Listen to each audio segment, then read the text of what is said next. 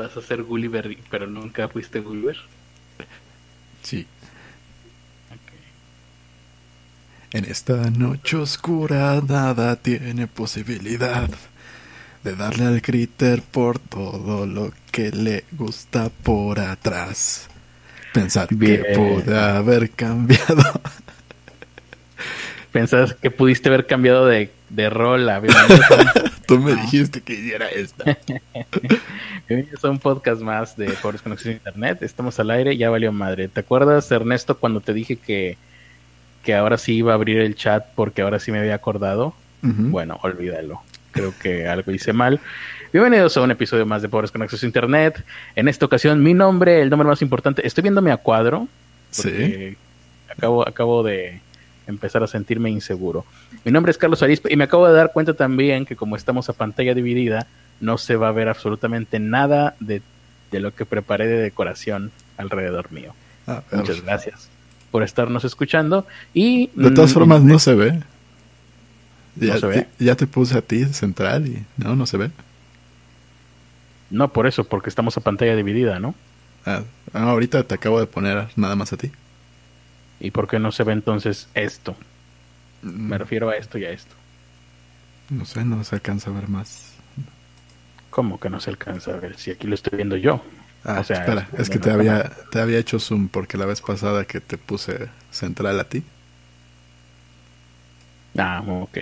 Muy bien pues estamos en reformas, como ustedes podrán darse cuenta. Y la persona que está manejando las cámaras y la música de fondo maravillosa que tenemos, disfrútenla, es Ernesto de la Vega. Se me había olvidado la música. A mí también. Hasta ahorita que estoy hablando. Ernesto. Aquí preguntan si te patrocina eh, la, marca de tu playera. Eh, podría, pero bueno, me la pongo de, porque de todas maneras no cuenta como propaganda. De hecho, cuenta como antipropaganda que yo tenga esto aquí porque es como come Barcel y vas a quedar como, como este guiñapo. Pero la voz que están escuchando, les repito, es Ernesto de la Vega. Chingada madre. Y esos pectorales hermosos que están viendo en su pantalla.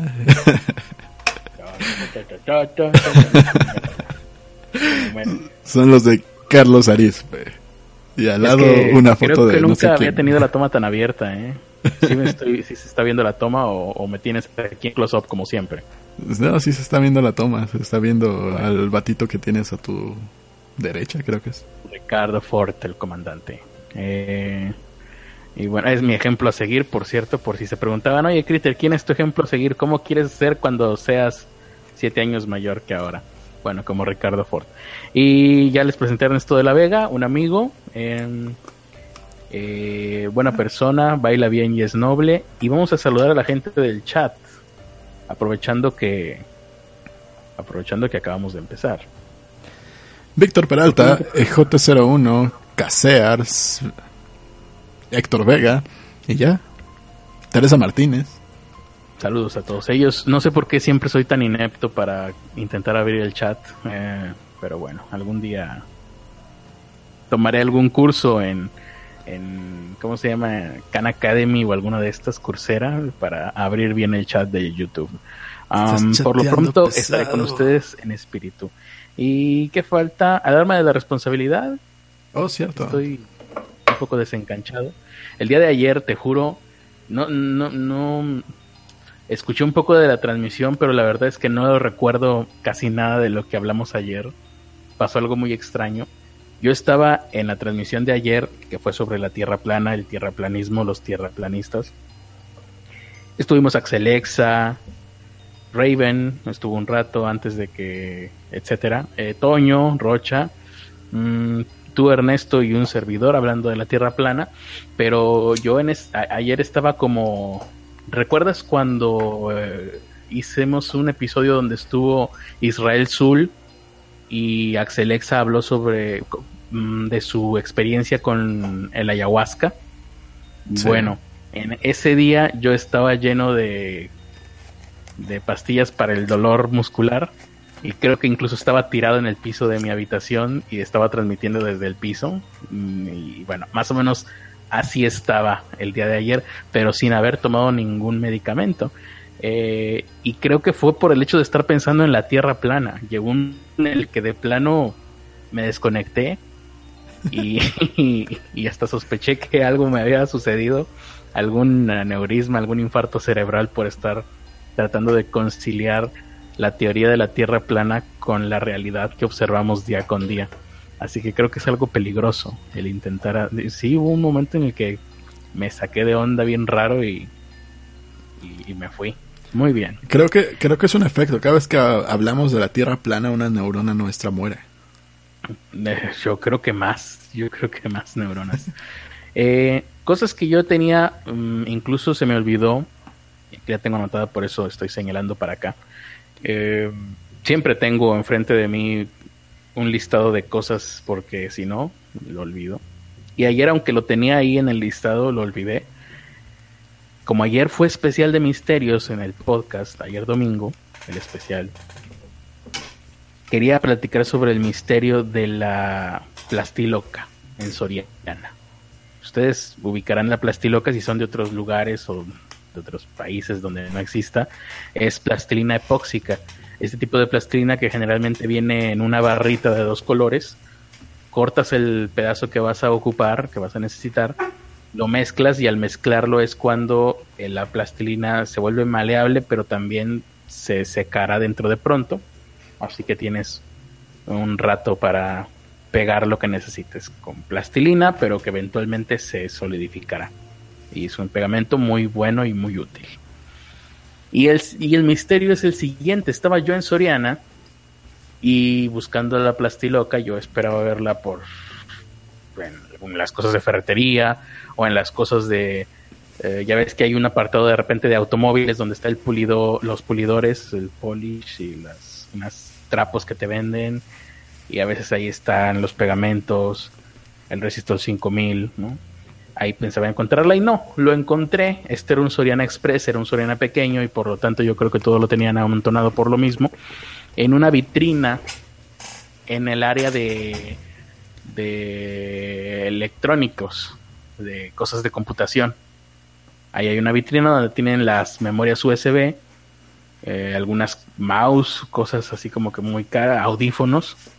Y adentro de esta vitrina de vidrio estaba la plastiloca que no es cara y la verdad es que yo ahí empecé a sospechar un poco, dije, ¿qué sabe Soriana o qué usos le ha encontrado Soriana que, que podría ser peligroso que un cliente llegase y pudiera acceder directamente a la plastiloca? Tal vez podría utilizarla para realizar algún robo aquí en la tienda estaba cerrada con llave, voy con el vigilante, la vigilante en este caso, le pido que, quiero comprar, yo ya traía algunas cosas que ya había escogido y estuve buscando la plastiloca por varios lados hasta que la encontré ahí. Afortunadamente era como que mi último, mi última escala. Le dije, ah, me la permite por favor, va, la saca y me dice, se la llevo a la caja. O sea, la plastiloca cuando la saca de la vitrina, no, no, la pone en mis manos. La lleva a la caja y yo tengo que seguirla por el otro lado para acceder a esa caja. Y solo hasta que la pago, cae la plastiloca en mis manos. Con lo cual me, me despertó más sospechas. ¿Por qué existe ese protocolo donde un cliente no puede acceder a, la plastiloca. ¿Qué, ¿Qué, tan peligroso es? Eh, ¿Será acaso que la plastilina epóxica tiene algo que ver con los, eh, con, los explosivos plásticos? ¿Qué, qué, cómo, es esto? Mm, hubiera googleado, pero la verdad es que me dio mucha flojera. Pero ese es un misterio en el, con el que me enfrenté el fin de semana pasado. Y a ver qué opina la gente en el chat. ¿Cuál es el misterio de la plastiloca? ¿Por qué temen que caiga en malas manos? ¿Será que tendremos que preocuparnos de algo mientras estemos? Ahora todas las veces que yo esté de compras, te lo juro, porque así soy de, estúpido, voy a estar pensando en la plastiloca, voy a estar controlando constantemente el área de la donde yo ubique la plastiloca en cada comercio que vaya a partir de ahora, que yo sepa que ahí hay plastiloca, voy a decir, ah, bueno, cuidado con esta parte de la tienda, porque de aquí puede venir una explosión o una persona armada con plastiloca, de repente, no imagínate, agarra el paquete de la plastiloca, lo saca y arriba las manos todos, tengo plastiloca y estoy muy loco. Y va a haber una toma de rehenes horrible. Eh, a lo mejor por ahí se explica mucho de, de, lo, de lo que ha ocurrido en Estados Unidos, ¿no? Creo que los lo, y cosas así. Lo mismo, me pasó, lo mismo me pasó cuando compré mi rastrillo. Para hacer cuenta, todos los rastrillos de Gillette, todas las marcas conocidas, estaban ahí para que los agarraras y te los llevaras. Y ya nada más lo pagaras. Excepto. Excepto el que yo compré, que era un, pinche. Uh, eran las maquinillas viejitas, esas de metal, de acero. Ajá, que ¿todavía existen de esas? Sí, que le cambias la navaja. Híjole, se me hace que... Yo no sabía que existían todavía. Sí, yo compré en oferta porque... Porque pues, sí, la subieron muchísimo de precio. Y yo tengo ese mismo problema, de que, que hueva estar con... Deja tú, si quieres te compras las de 10 pesos, las amarillas. Pero qué hueva estar comprando a cada rato. Sí, aquí ya lo único que compras es la navaja y pues el metal se recicla, el plástico está más cabrón. Y malo sería rasurarse con popotes ahí, sí. Sí. Pero bueno. Entonces, eh, estaban ahí aparte y que empezaste a mal viajarte y a lucubrar toda una teoría conspiranoica como yo, o tú sí estás un poquito más sano de la mente. Eh, no, no, no, no armé toda la teoría. Más bien fue como no te imaginaste una toma de rehenes con plastiloca tampoco, ¿no? Me, dio tanta hueva el proceso de comprarla que mejor la pedí en línea. Mm, pues sí, sí, sí, sí. Sí, porque tienes que buscar a alguien y todo el mundo está en lo suyo, todos, y sabes tú que los trabajadores ahí están eh, ocupados constantemente. De hecho, quien me la otorgó a mí, quien me la despachó, no, no fue una empleada, fue la, una guardia que estaba ahí. Entonces, para ir a darme esta cosa y luego llevarla a la caja, tuvo que descuidar la entrada. También se me hizo un poco impráctico, pero bueno. Sobre todo también porque solamente cuesta 20 pesos, 25 pesos.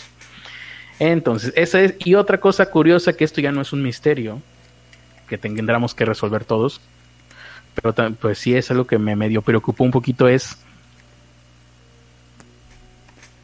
esto sucedió en otra parte, es una en una farmacia, las farmacias Guadalajara. Salgo yo con mis lo que compré que ni me acuerdo qué era. Me da me, me cobran el ticket, la feria, todo. Y cuando ya iba yo a salir, me dice la cajera, ay, me responde la encuesta, por favor.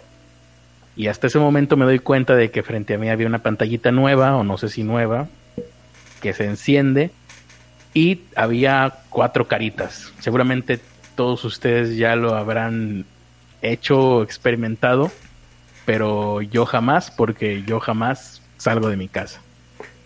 Y te tocó a ti ya esto de te hacen una encuesta y te ponen para calificar unas caritas. De verde, em, no sé cuál, hasta el eh, rojo. Aquí no hay esas farmacias, pero me tocó en un VIPS. En un VIPS, ándale. Que es carita feliz, carita no sé qué, hasta carita triste o enojada, no sé cuál de todas. La primera es verde, la última es roja. Me imagino que es bueno hasta malo. Y la pregunta es lo que me inquietó porque la pregunta era, ¿cómo calificaría usted la apariencia de la del cajero o la cajera, de quien lo atendió? La apariencia. Porque eh, será legal, sé que no es correcto, pero será legal que la empresa pida que el cliente califique la apariencia de su empleado, en este caso su empleada, una cajera. Obviamente le puse que muy bien, porque mm, imagínate que fuera al revés, que la cajera tuviera que, calificar mi apariencia, ahí sí sería horrible. Entonces, ¿quién no, yo no soy nadie para calificar la apariencia de un eh, empleado, pero sí no me agradó la idea. A mí tampoco me agrada. Tiene ahí unas implicaciones extrañas que creo que no estoy alcanzando todavía a verbalizar, pero a nivel intuitivo no sé qué está pasando o, qué pretende la, la empresa con esto. Y todavía peor, no sé si esto significará, eh, que seguramente así es, simplemente una excusa para descontarle dinero al empleado. Si sales mal en alguna valoración, te descuentan algo. Seguramente es esto. Si no, nos explicaría el por qué invertir en, en ese equipo o en esas encuestas. Yo me, me acuerdo de un capítulo de Malcolm. De Malcolm y de Middle. Donde a Lois, la mamá de Malcolm, la, le fueron los estos güeyes de, ¿Cómo se llaman? Los inspectores secretos, ¿cómo se llaman? Inspectores secretos, no, no ¿En tu trabajo? los clientes encubiertos o cómo cliente encubierto. Sí que simula ser un cliente para checar la calidad del servicio. Pero qué sería pero de, la Profeco bueno del equivalente en Estados Unidos o de qué onda o de la propia empresa eh, las empresas pueden contratar a gente que, que se encarga de hacer esos chequeos y hace y califica a los empleados califica el servicio ah ok casi siempre es más por ver cómo está en cada sucursal el, el movimiento, ¿no? Pero bueno, califican a Luis y le todo todo muy bien excepto la apariencia física. La apariencia física. Y le hacen que se maquille como pues, parecía transexual. Sí, es cierto, ya me acuerdo de ese episodio. Tenemos expertos que te pueden ayudar y la mandan con la maquillaje que hace pruebas de maquillaje dentro de la, la tienda.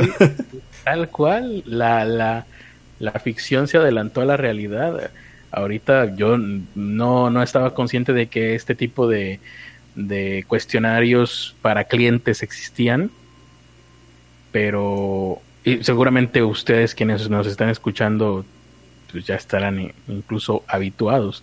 No sé, a ti te que te ha tocado responder ese tipo de cuestionarios, Ernesto, como las preguntas van por ahí o han sido otro tipo de preguntas. A mí me ha tocado ah, tanto hacer los cuestionarios como, o sea, tanto contestar los cuestionarios como escribir los cuestionarios y casi nunca, no, de hecho nunca me ha, no ha tocado uno que tenga que ver con la apariencia física. De hecho, casi pues siempre va más por eh, el trato, qué tal te atendió, eh, qué tal calificas el servicio, bla, bla, bla, bla, bla. Exacto, eso suena lógico, pero incluso intrusivo. O sea, yo tampoco estaría de acuerdo en que se me estuviera, en que se le diera a cualquier persona constantemente la mm, valoración de mi trabajo, como sucede en un Uber porque ese tipo de cosas, como ya hemos aprendido gracias a Black Mirror, solamente nos lleva a un mundo de hipocresía y superficialidad. Pero, ¿a, qué iba yo con esto?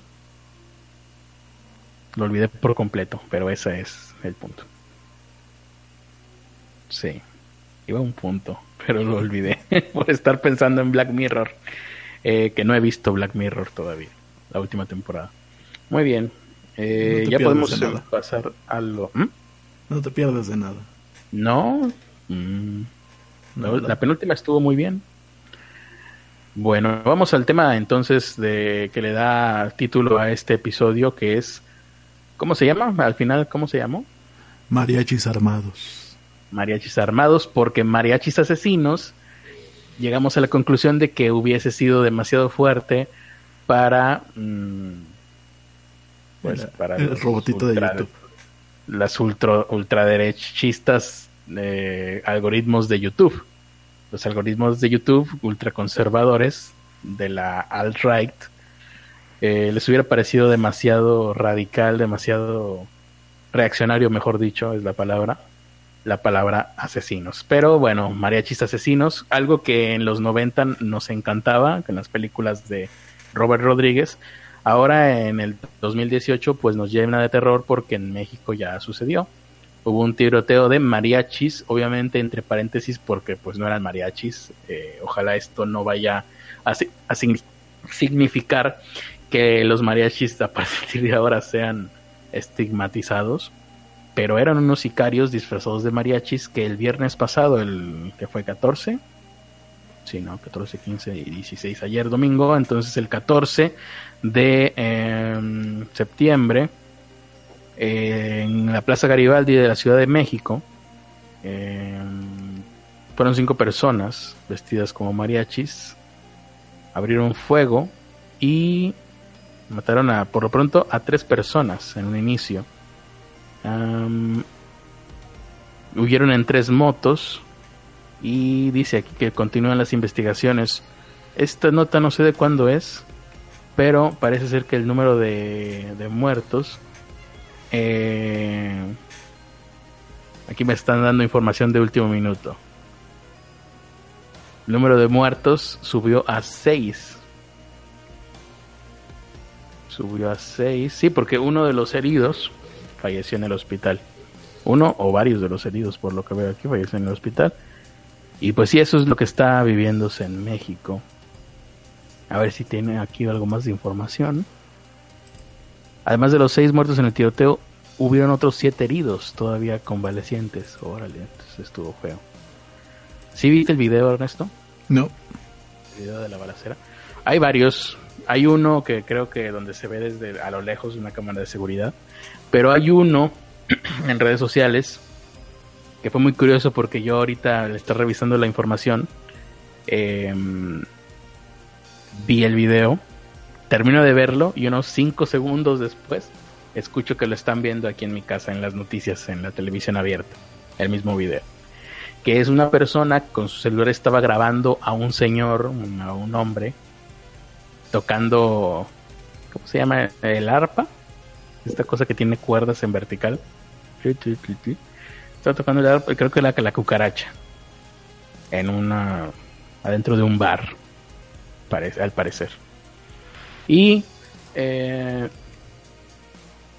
ya casi al final de la canción se escuchan los disparos. Pum, pum, pum, pum, pum. Que me imagino yo que la gente pensó que eran cohetes, porque si no, no me explico cómo no salieron corriendo de ahí. Yo tal vez no hubiera salido corriendo, pero simplemente porque no me hubieran respondido a las piernas del miedo de escuchar tanto balazo cerca de mí. Pero sí, se escucha terrible, se escucha horrible. Em, y ahí sí te voy a preguntar a ti, Ernesto, ¿cómo está la Ciudad de México? Porque tengo la ligera y triste sospecha que se están eh, monterreyenizando o regiolizando. poco a poco y sin darse cuenta, cada vez están habiendo más ejecuciones allá en Ciudad de México, en el centro del país. ¿No te da a ti esa impresión? Mm, no lo sé. Yo, por lo menos desde acá, sí estoy notando que, que, que el micrófono ya necesita necesita un poco de aceite, pero también estoy notando que cada vez se están haciendo menos espaciadas las ejecuciones. Hará unos 5, 7, 8 años. ¿Cuándo fui a la Ciudad de México? Hace como 7 años. Bueno, no. en el 2014 fui una vez, pero digamos, eh, hace como 7 años estuve varios días, entonces sí pude como que vivir unos cuantos días el día a día. Y en aquella época hablábamos y una ejecución creo que no habría una al mes. El día que había una ejecución allá en Ciudad de México era notorio. Y fue un tema de conversación porque en aquel entonces, en el 2011, 2010, aquí en Monterrey, pues estaba muy, muy, muy caliente la situación. Eh, y una de las de las muchas teorías que había era, bueno, aquí no hay tanto ejecución de este tipo, porque al momento de hacer algo así, en Monterrey sí puedes huir. En el, en el DF, en aquel entonces todavía era el DF, por el tráfico. Se supone que mm, era mucho más difícil escapar en persecución. Pero creo que ya se ya se están dando ya están solucionando ese problema ustedes allá. Bueno, los sicarios que tienen ustedes allá. Porque en este caso los mariachis, los mariachis, las personas disfrazadas de mariachis que no eran mariachis, que eran asesinos, huyeron en motocicleta. O sea, siempre habrá maneras de hacer este tipo de cosas, así que... Eh, entonces, ¿me dices que, no sabes, Ernesto? es que, o sea, siempre ha habido focos rojos en ciertas zonas. Eh, ahí Garibaldi está muy cerca de Tepito, o sea, ahí donde sucedió. Pero seis en una exposición.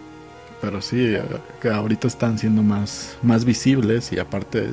Más violentos. Más violentos y más creativos, que eso es lo más preocupante. Ándale. Ándale. Eso pasó aquí. En Monterrey el, el punto, creo que el punto más alto de creatividad es cuando empezaron a amanecer cuerpos colgados de los puentes con mensajes del crimen organizado. Y a partir de ahí creo que ya fue un poquito calmándose la cosa.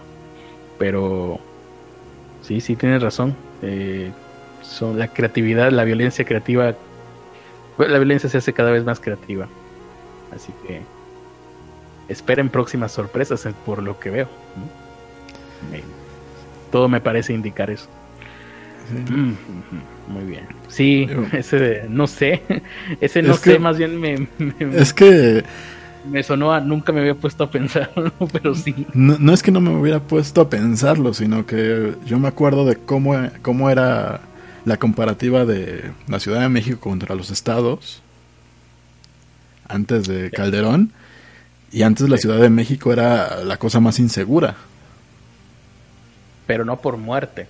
O sea, uno iba a México, lo, digo como persona de provincia, eh, antes de Calderón, uno iba a al DF, cuando todavía era el DF, y la consigna era, no salgas del hotel y cuídate porque allá en el DF te roban. Y eso era, eso era el miedo, que te robaran, no que te mataran. Luego, en medio de la guerra que desata Calderón, la consigna era, bueno, la sensación era, en el resto del país te pueden matar en cualquier momento, vámonos todos al DF. Hubo mucha gente que huyó de Monterrey y me imagino yo que de muchas otras ciudades al DF buscando seguridad. Eh, ahorita pues ya quién sabe cómo va a estar la cosa. Bueno, yo me acuerdo en ese entonces que Tepito ya era un foco rojo desde entonces, que era en todos lados te asaltan, pero en Tepito te matan te matan por asaltarte. Sí.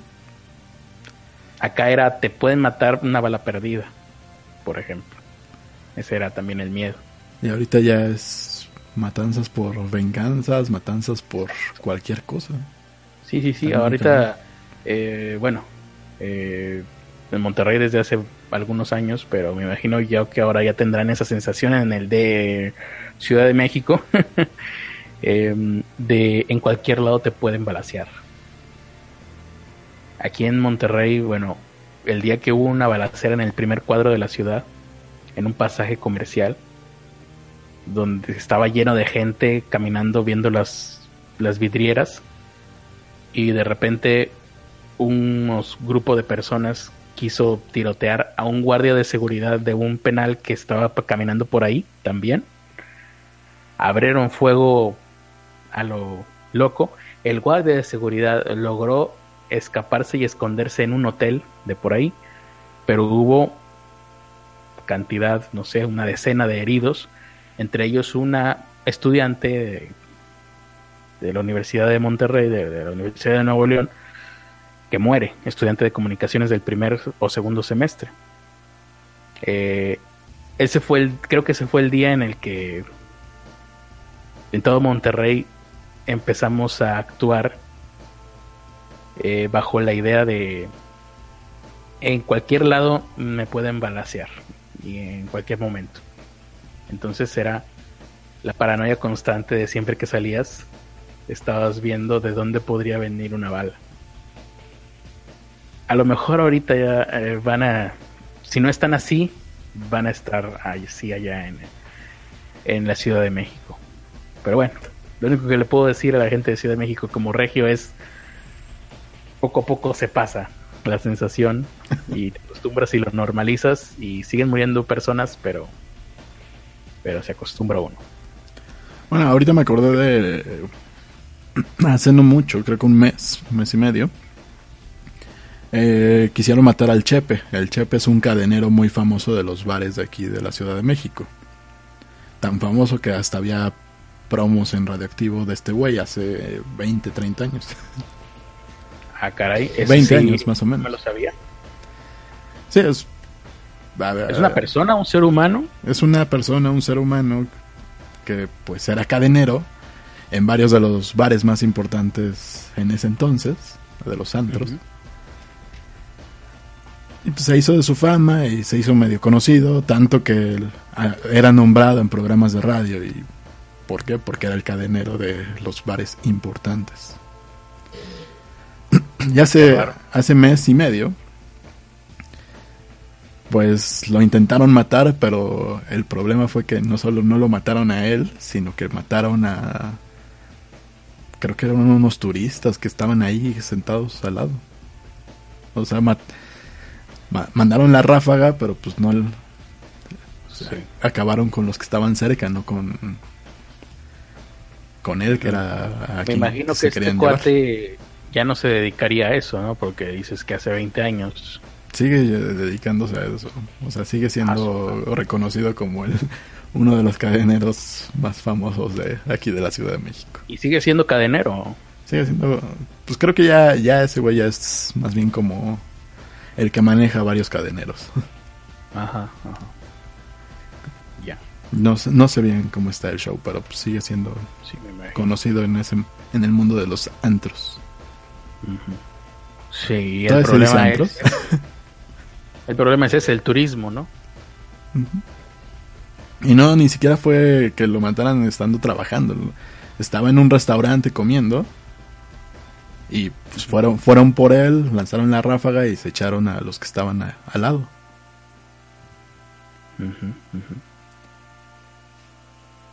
Pues Y- sí, sí. Pues sí, sí, ya están como nosotros acá también. Ya casi no hay diferencia, yo creo. Mm, y aquí está.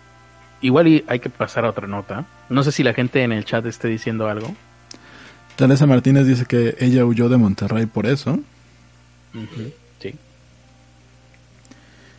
Eh, Lei Ling dice que allá en Cancún, desde que desde hace año y medio empezó a poner se empezó a poner Monterrey.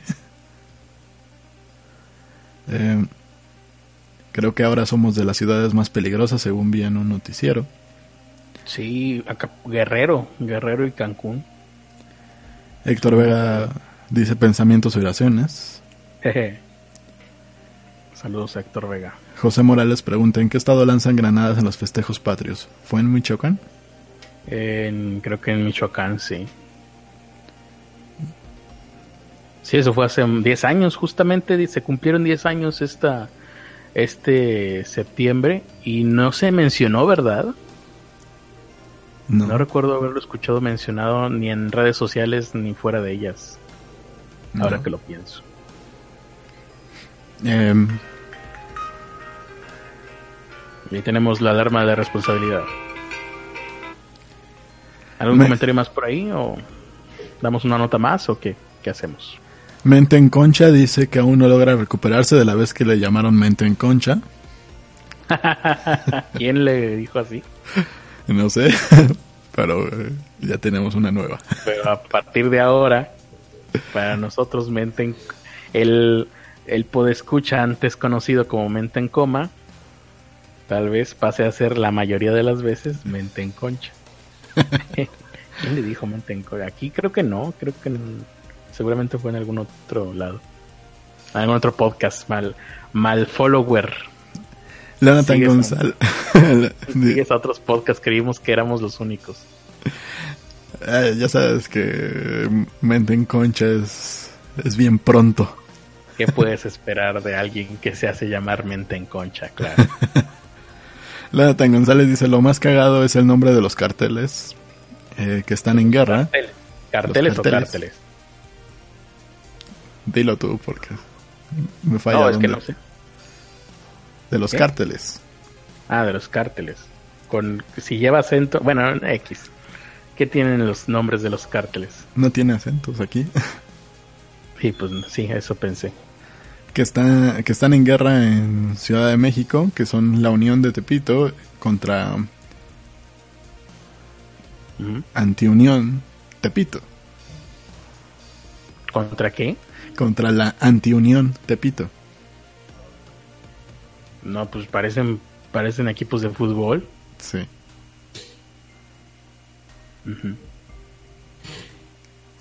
Eh, Teresa Martínez dice que en el Monterrey, en el Iguanas. Sí, eso estuvo muy feo. Ese ¿Qué fue un gran, Es de los- una gran llamada de atención a Monterrey, pero Es de los únicos bares que conocí allí. ¿Qué pasó ahí? Ah, no, bueno, una, una- igual una ráfaga un día. No me acuerdo ya ni cuándo, hace como también como siete, ocho años.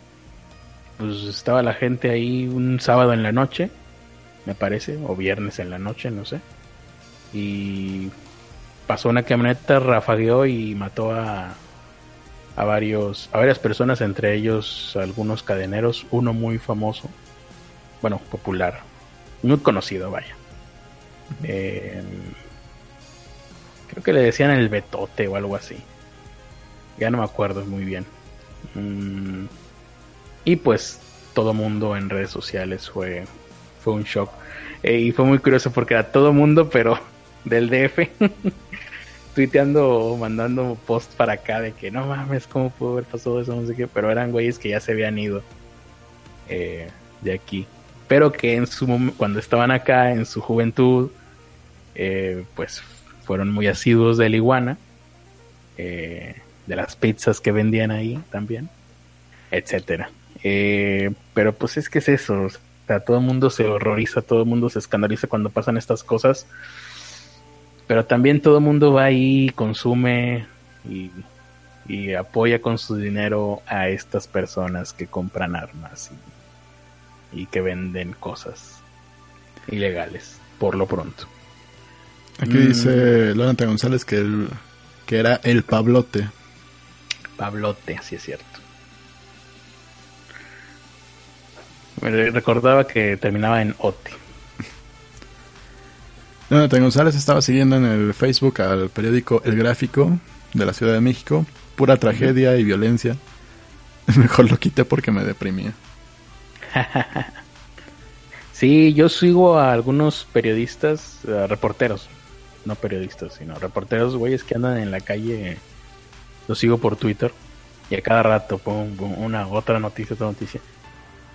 Como al mes, mes y medio, no, no los dejo de seguir, pero sí digo, ¿cómo pueden trabajar de eso todo el día, todos los días y seguir, seguir, o sea, no, no saturarse de eso? No sé si... Ah, sí, creo que sí sigue vivo el periódico La Prensa. Ujú. Famoso por sus... ah. Por los titulares que pone. Pues eso sí es todavía peor que depresivo, es vomitivo. Mira, aquí, aquí tengo los titulares. Sí, sí, sí. Em, a machetazos le arrancó la cabeza a una mujer. Bueno, pues como el, el alarma en su época, ¿no? Sí, pero el alarma era semanario, estos güeyes lo hacen a diario. Sí, pues ya la, la velocidad de las noticias, Ernesto. Se armó la campal en la línea del metro. Motoneta atropella a mujer en reforma. Lo del metro estuvo bueno porque era un policía encubierto, ¿no? Que balacearon, creo. O sea, estuvo bueno de que estuvo interesante, ¿no? Estuvo bueno que hayan atacado al policía. Pero sí, me imagino que estaba investigando algo de drogas. Y lo balacearon ahí, en las escaleras. Ya no supo si quedó vivo o... No, este fue una... Más bien fue una putiza entre la gente que quería entrar a la línea. ah, ya, ya, ya. Sí, también de esos hay diario, ¿no? Pues no diario, pero... Tres a, tres a la semana. Hay uno que se... Hay un, tiene una sección que se llama Archivos Secretos. Ajá. Eh, títulos: Ángeles Infernales, Rituales Sangrientos, Diego Santo y el asesino de Cumbres. ¿Diego Santoy? Diego San. Ah, sí, Diego Santoy. Ah, ok. Niños sicarios, de héroe, de héroe a mártir, feminicidios, entre caníbales, enemigo público número uno del crimen, Alfredo Ríos Galeana. Te iba a decir, eh, sigo a una eh, reportera que se llama Yadid Valdés. Y hace poco eh, compartí una de sus noticias que fue muy graciosa porque la forma en la que la redactó, seguramente tú la viste Ernesto porque me sigues y eres un gran amigo y le das like a todo lo que a todo lo que publico que era balearon a un taquero este lo hirieron y, como resultado de la balacera, este, una, bala perforó un jarro con frijoles charros. Fue el final de la nota y obviamente todo el mundo se concentró en, ese punto jocoso. Eh, pero sí me llama mucho la atención, por ejemplo, todo el día de matan a una madre enfrente de sus hijos, eh, hayan descabezados, eh, encuentran a un encajuelado, eh, encuentran el cuerpo de una mujer en no sé dónde, encuentran varios cuerpos sin cabeza en no sé dónde, y luego en medio de todo eso, este pone, ay, me encontré un perrito en la calle, pobrecito, y pone emoticones de llanto, y yo, morra, acabas de tuitear que mataron a una madre de familia enfrente de sus hijos, y luego pones, te pones triste por un perro que viste en la calle, no, no entiendo, no entiendo cómo funciona la mente este, de este tipo de personas que me imagino que ya tendrán algún, alguna especie de condicionamiento que te hace la propia, el propio oficio de, de reportar estos casos porque es todos los días, todo el día, todos los días, estar al pendiente de de las cosas más violentas que pasan en la ciudad. Y aquí en Monterrey tienen, van a tener mucho trabajo. Este, no van a, no van a estar desempleados. Eso, eso es lo bueno. Es como las funerarias también. Prosperó mucho los últimos años ese negocio. Muy bien. Estoy viendo que todo esto, todo lo de Garibaldi fue por una disputa de la plaza. Pero de narcos. De drogas. Ajá. Ah, ya, sí, disputa de la plaza, pero de mariachis, no, ya valió Mauser. Dice, integrantes del grupo criminal La Unión Tepito, que ahora dirige Rachif Castro, son señalados como responsables de la masacre ocurrida en un negocio de Plaza Garibaldi la noche del pasado jueves. Eh, bla, bla, bla. Los cinco muertos fueron identificados como, como mientras de la organización delictiva Fuerza Antiunión que comanda Jorge Flores Conchas, el Tortas las primeras investigaciones señalan que ambos grupos del crimen organizado mantienen una disputa por el control de, de la plaza de la Ciudad de México en la venta de drogas tras la captura de Roberto Mollado Esparza el Betito. Ok, ok. eso me recordó, eso de disputarse la plaza me recordó al video este de los de los payasos peleándose. Si lo viste, ¿no? No, no recuerdo eso se hizo viral hace un par de días. Me lleva el diablo. Eh, hace un par de días, un video de unos payasos. ¿Dónde fue? Ah, fue en Toluca, me parece. Eh, que literalmente se estaban disputando la plaza porque yo veo un video de payasos peleándose a, a golpes y digo, quiero saber la historia detrás de esto. Y no, no había, no, todo el mundo nada más publicaba el video y jajaja, ja, ja, como en Malcolm, jajaja. Pero no, no, no, yo quiero saber cuál es la historia detrás de esto, porque la historia detrás de esto es, debe de ser incluso más interesante que el video en sí de un grupo, porque aparte eran muchos payasos, eran como 10 personas entre vestidos de payaso y, no vestidos de payaso que estaban agarrándose a golpes en, a lo largo de toda la calle. Eh, literalmente, como en Malcolm. Pero, y buscando la historia, por fin encontré algo, pero no, no, no tan a fondo como yo quería, hubiese querido. Eh, una crónica completa de, cómo sucedió y de cómo se llegó hasta eso. Pero lo que sí pude saber es que fue porque el gobierno de Toluca, pues sí, los encargados de, quien sea el encargado de, de los espacios públicos, redujo los espacios en los que podían trabajar los payasos callejeros. Entonces, estos payasos literalmente se estaban disputando la plaza, porque fue en una plaza en donde estaban trabajando, y al parecer, pues, empezaron a reñir por, por quién se iba a quedar a trabajar ahí como payaso callejero en ese lugar. Muy interesante el video. Solamente, bueno, todo el mundo decía solamente en México pueden pasar este tipo de cosas, pero quién sabe. Ah, estoy muy seguro que en la India ha de pasar cosas similares. A lo mejor no con payasos, pero con otras cosas. Cosas peores. Violaciones multitudinarias. Ayer estaba viendo eso. Todavía existen en la India este tipo de casos. Sí, y de allá vienen los linchamientos que estamos copiando aquí. Los linchamientos, sí, sí, sí. Chale. Muy bien. Pues últimos comentarios de la gente.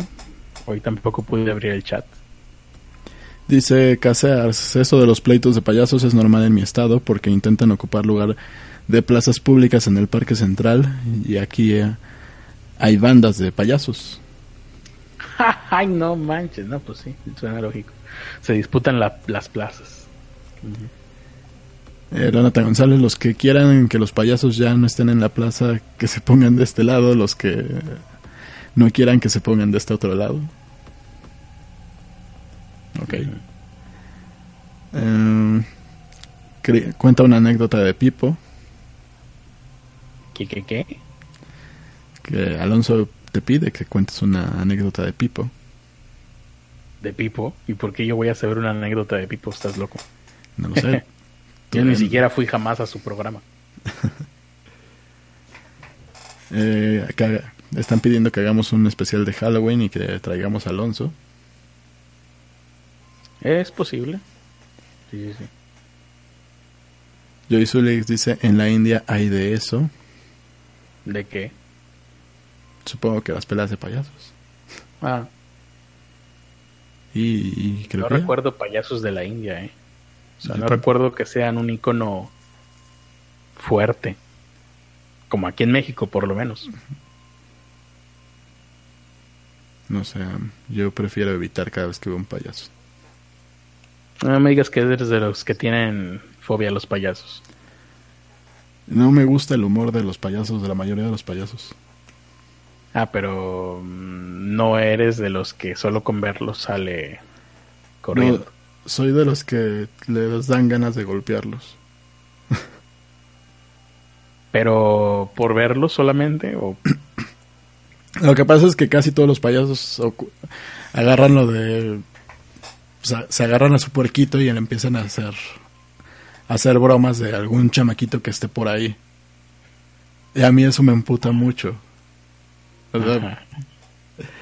ni siquiera ni siquiera tiene que ser conmigo, pero pues yo de repente veo a los chamacos llorar y me da más acerca de su relación con con los payasos, señor de la Vega. No, pues yo no tuve mucha relación con payasos, jamás por lo mismo de que no me caían bien, nunca, nunca los llevaron a, a las pocas fiestas que tuve. Pero, o sea, no te caían bien desde niño.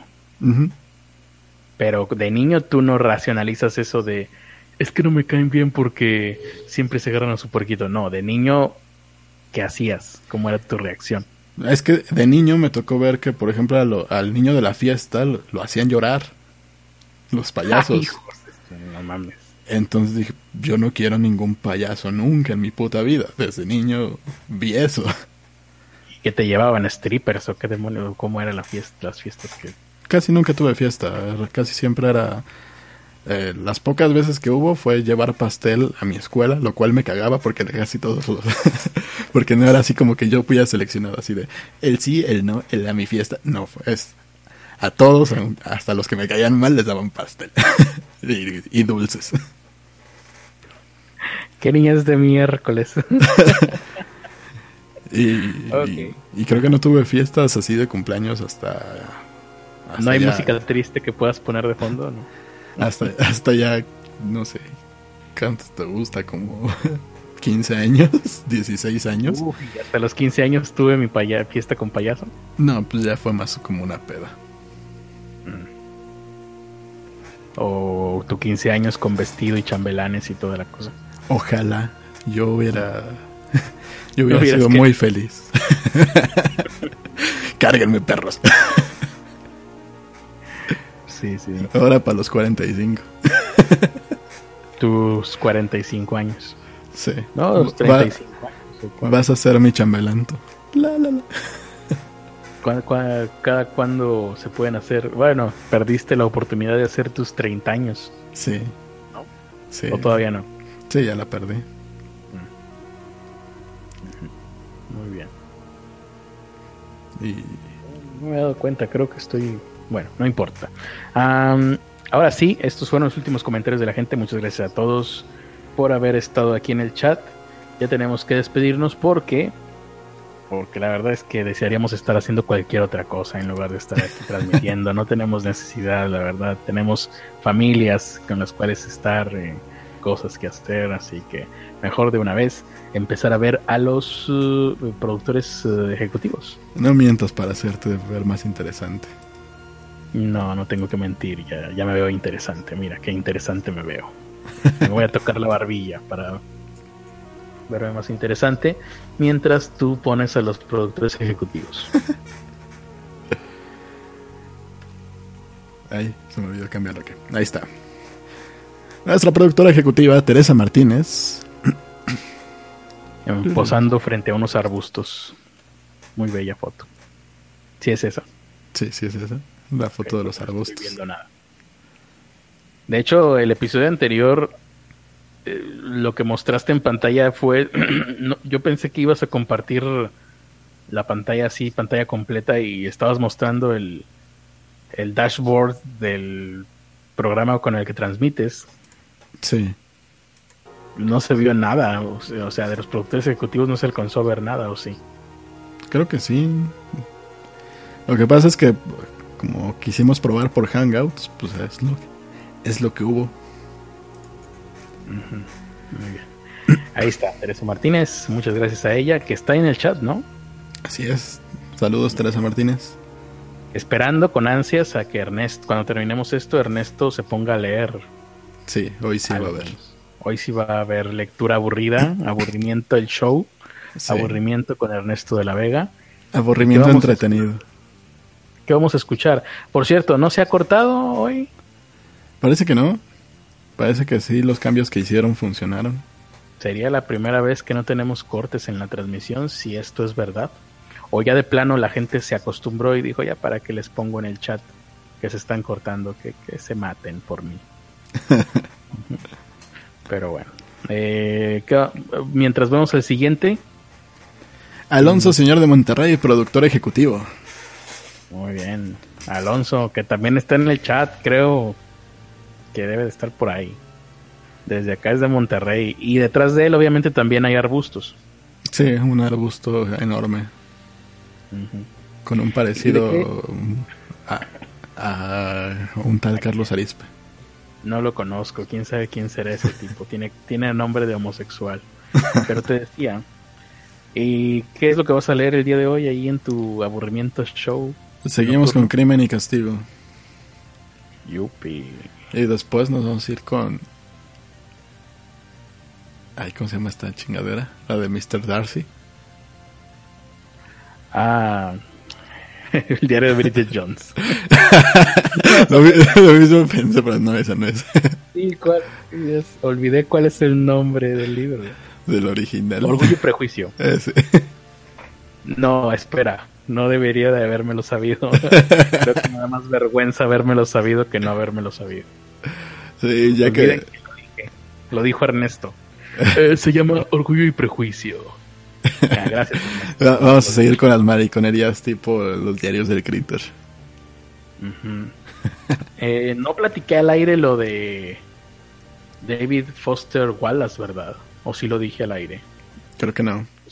Te lo dije solo a ti.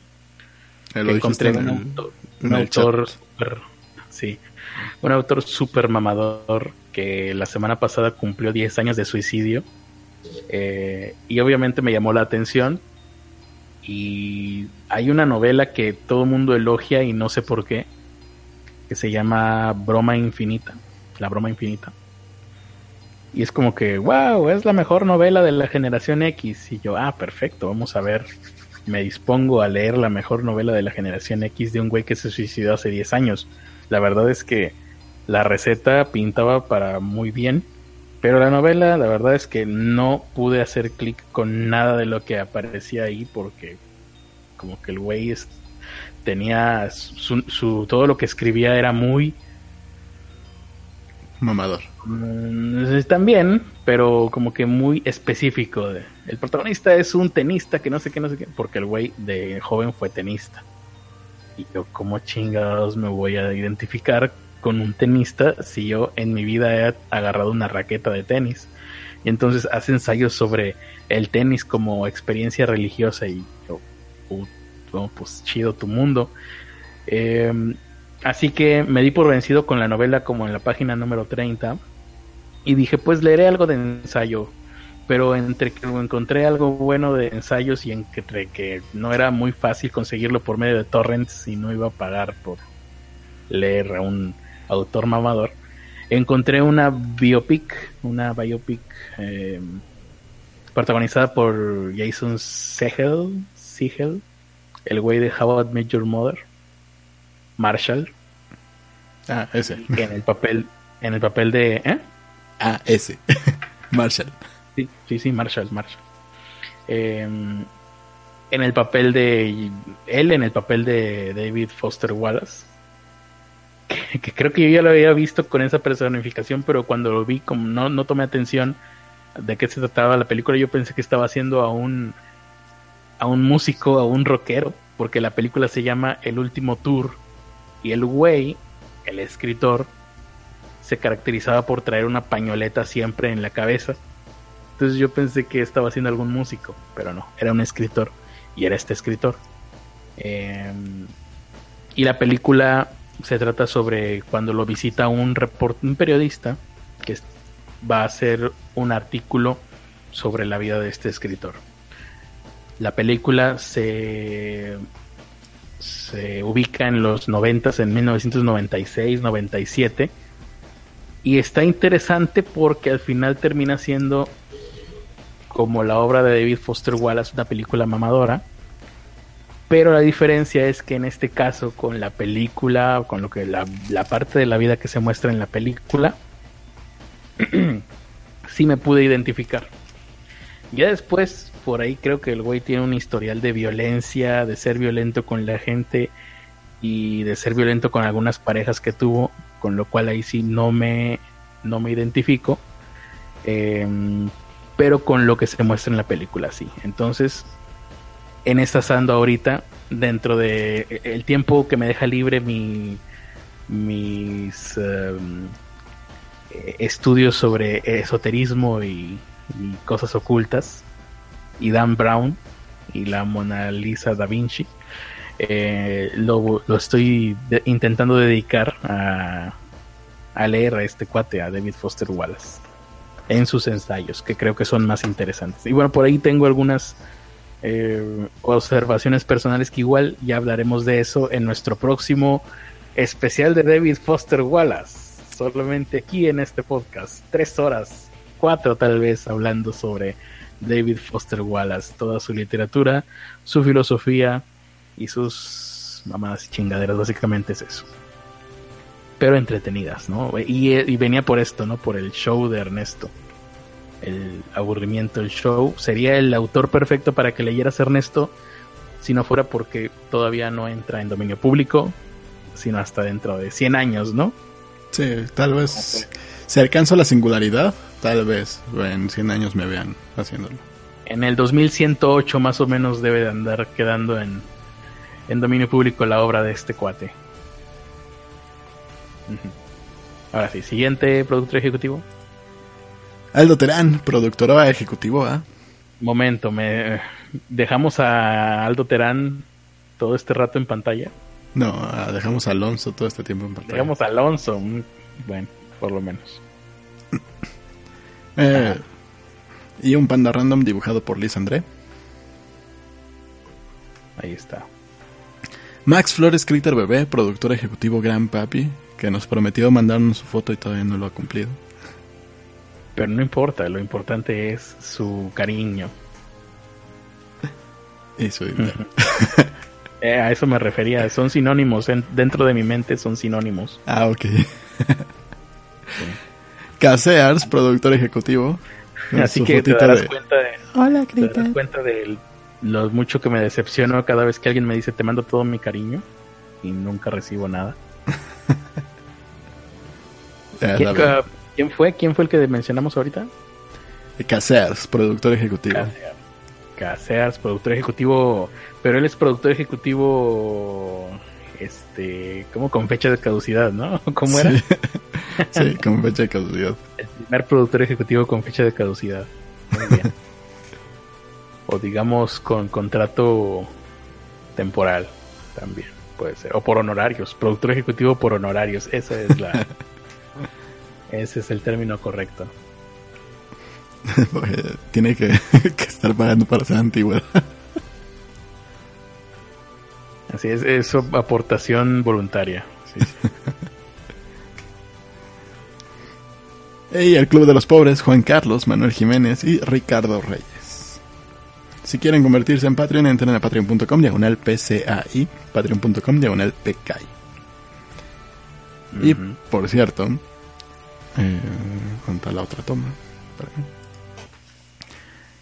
La playera que traigo puesta, que se ve por ahí, Wow, qué hermosa playera, no puedo creerlo. Es increíble. así que tú no la estás viendo. No, pues no. Lo veré en la en la repetición, en la en la retransmisión. Es- bueno, esta es muy parecida a la playera que se lleva, que se llevó el productor ejecutivo Max Flores, por ser el, por ser un productor ejecutivo gran papi. A él le mandamos la que sí salió bien y tú te quedaste con la defectuosa. Sí. Exacto. Nada más que la de él dice productor ejecutivo en la parte de atrás. ¿Y la tuya qué dice? La mía no dice nada. Nada más trae lo- la imagen de los... De no invadas mi espacio. Podrías poner maricón perdido o algo así. Una cosa. Una cosa eh, ¿Cómo se dice? Eh, a- a- a- algo sarcástico, claro. Cu- Cuando te mande la tuya, así va a decir. Una ironía. Voy a recibir mi camisa, maricón perdido. Eh, dice Alon Sintaxis que vayas con él, que él te va a vestir. Ok. La imagen es bastante perturbadora.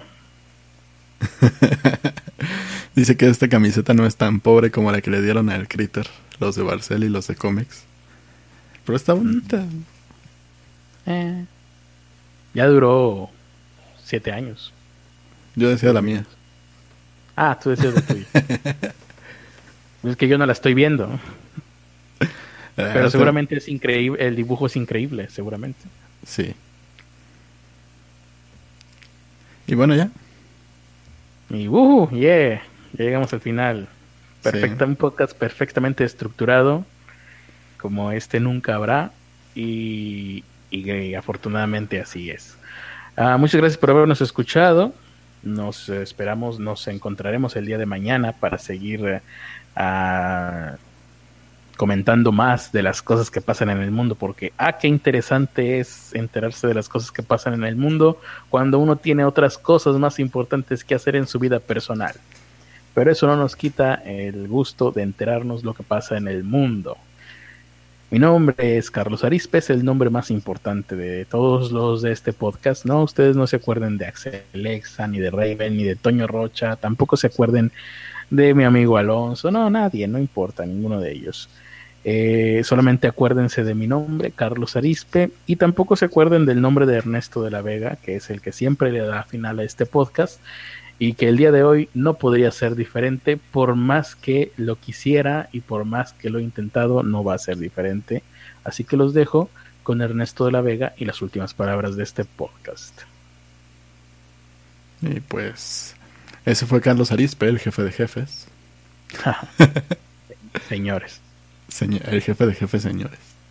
¿Y tú hoy que fuiste Gulliver? Sí, ¿no? Eh, hoy fue, quise ser Gulliver y nunca fui Gulliver. Mm, ojalá siga intentándolo, seguramente algún día lo logres. O era muy tarde, no sé. Ya veremos.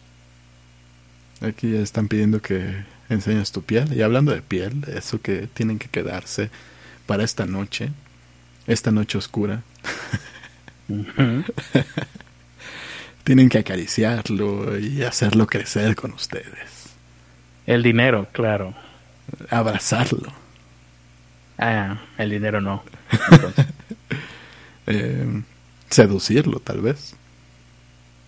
Ah, no, sí es el dinero. ¿Sí? Y sobre todo, si eres Carlos Gómez, ensartártelo hasta que te cruce por la boca. Ese gran pene para todos. Bye bye.